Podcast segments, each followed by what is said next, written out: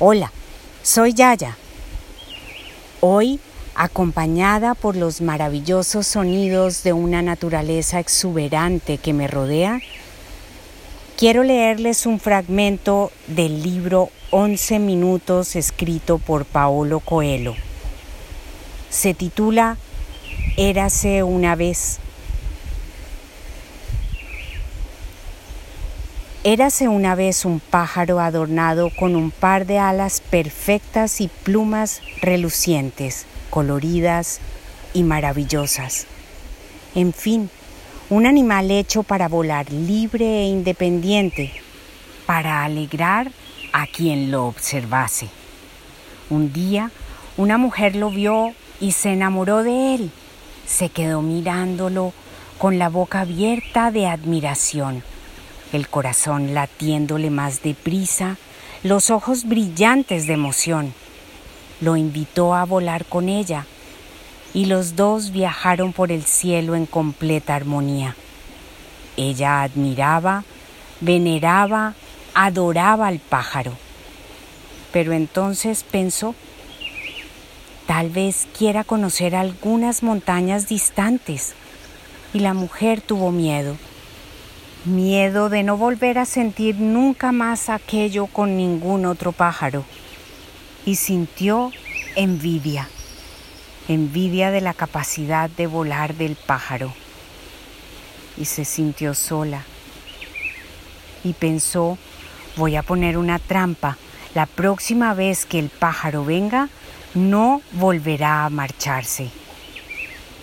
El pájaro, que también estaba enamorado, Volvió al día siguiente, cayó en la trampa y fue encerrado en la jaula. Todos los días ella miraba al pájaro. Allí estaba el objeto de su pasión y se lo enseñaba a sus amigas que comentaban, eres una persona que lo tiene todo. Sin embargo, empezó a producirse una extraña transformación. Como tenía al pájaro y ya no tenía que conquistarlo, fue perdiendo el interés.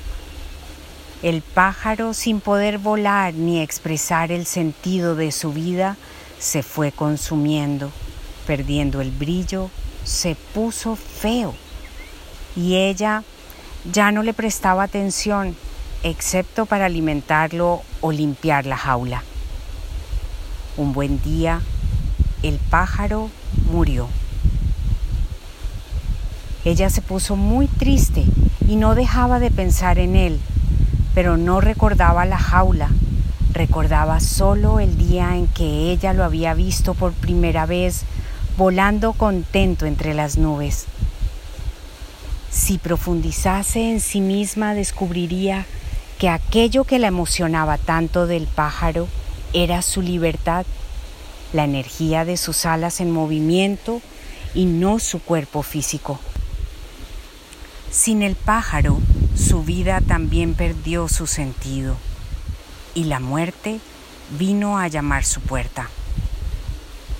¿Por qué has venido? le preguntó a la muerte.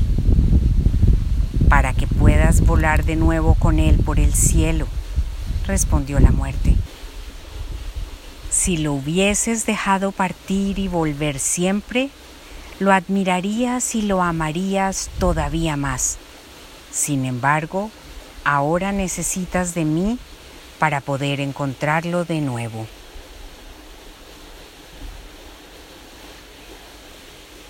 Con todo mi cariño, Yaya.